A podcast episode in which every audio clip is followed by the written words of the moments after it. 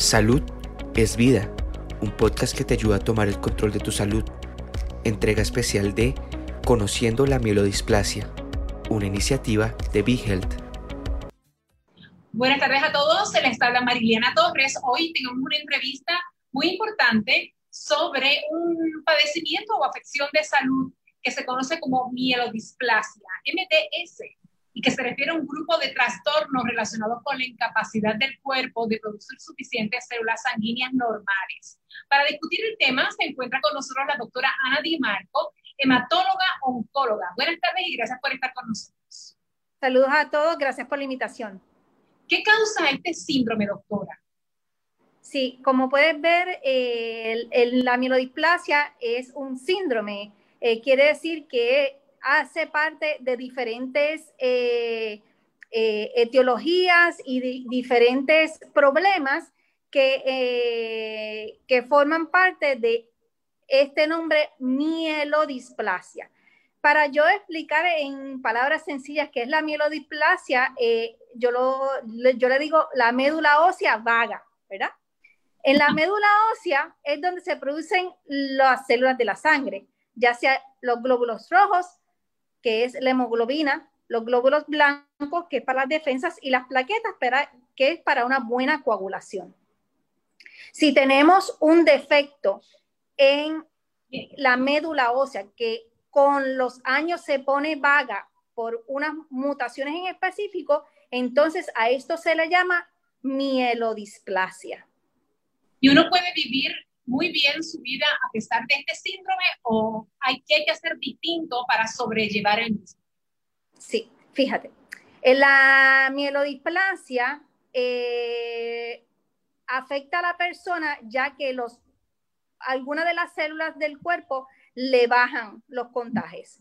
No necesariamente tienen que ser las tres, sino o te bajan los glóbulos blancos, que son las defensas, o te bajan los glóbulos rojos, que es la hemoglobina, o te bajan las plaquetas, que es para la coagulación. Pueden ser una, ¿verdad? Una línea nada más, o pueden ser las dos o las tres líneas. Si tenemos eh, un bajón en glóbulos blancos, las personas le dan infecciones recurrentes.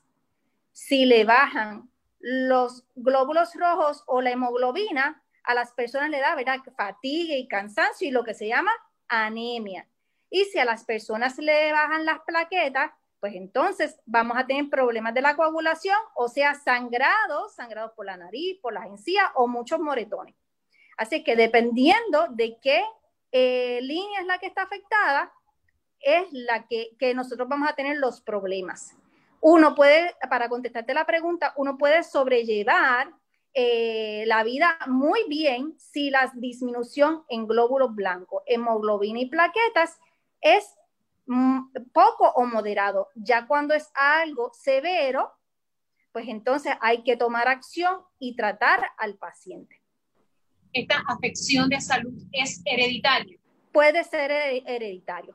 De hecho, estas, eh, la mielodisplasia surge usualmente de una mutación o mutaciones que ha desarrollado la médula ósea con el tiempo. Usualmente la mielodisplasia no es una enfermedad de jóvenes, es una enfermedad de personas con una cierta edad. La incidencia es más común a partir de los 70 años, por, por lo cual las personas han desarrollado durante su vida diferentes mutaciones que han causado que la médula ósea se ponga vaga. Mutaciones, ¿por qué? ¿Cómo es que uno puede adquirir estas mutaciones? Bueno, sencillo. Dependiendo de las exposiciones que hemos tenido en el trabajo a diferentes cosas, a diferentes agentes como radiación, a diferentes agentes que nos han dañado la médula ósea. También personas que hayan tomado quimioterapias en el pasado para Hodgkin linfoma o para otras, para cáncer de seno, por ejemplo, están más predispuestos a tener mutaciones en la médula ósea que desarrollen mielodisplasia en el futuro. Le pregunto, ¿esto puede prevenirse? La mielodisplasia no puede prevenirse. Es una condición que surge en la médula ósea por mutaciones a algún estímulo que hemos tenido durante nuestra vida, aún, ¿verdad? A, algo que le ha herido esa médula ósea durante nuestra vida o, como dijimos, algo genético. No hay forma de prevenirlo. Yo me he encontrado con personas que pues tienen la afección de salud y muchos de los problemas que tuvieron para llegar a ella y que se le diagnosticara finalmente es porque no tenían un pronóstico eh, adecuado, ¿verdad? Y dependiendo obviamente del síndrome que tuvieran. Eh, ¿Cuál es el, pronóstico de estos pacientes en términos de si ya tienen la enfermedad? ¿Podemos decir que algunos pacientes pueden desarrollar leucemia más adelante? El paso final de la mielodisplasia es la leucemia. Eh, y eso es a lo que no queremos llegar. La médula ósea vaga o mielodisplasia puede tener diferentes rangos. Eh, esto lo hacemos con un cálculo especial que tenemos nosotros los médicos que se llama IPSS score. Eh, y el pronóstico se da dependiendo de este, de este cálculo que hacemos, bajo riesgo, moderado o severo. Bajo riesgo, moderado o severo, ¿para qué? Para que esta mielodisplasia se convierta en leucemia en el futuro.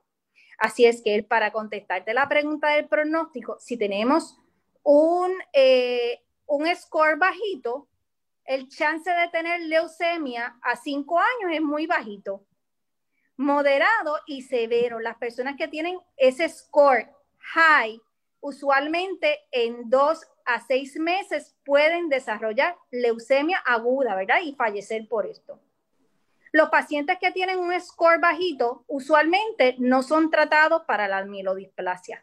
Pero sí, aquellos que tienen un score alto, pues entonces se busca tratar la mielodisplasia. Pero no siempre hay que tratarla aunque estemos diagnosticados. El temor del paciente a veces surge, ¿verdad?, a través del camino del tratamiento. ¿Cuál es el tratamiento más adecuado, más llevadero ante, ante una afección de salud tan severa? Sí. Para la mielodisplasia, eh, no tenemos muchísimos tratamientos. Son eh, unos tratamientos específicos. Eh, al inicio del diagnóstico de la mielodisplasia, usualmente no se trata el paciente, se trata solamente cuando ya está dependiente a transfusiones. O sea, cuando, está, cuando este, esta paciente o paciente va al hospital múltiples veces para recibir transfusiones de hemoglobina o transfusiones de plaquetas, ¿verdad?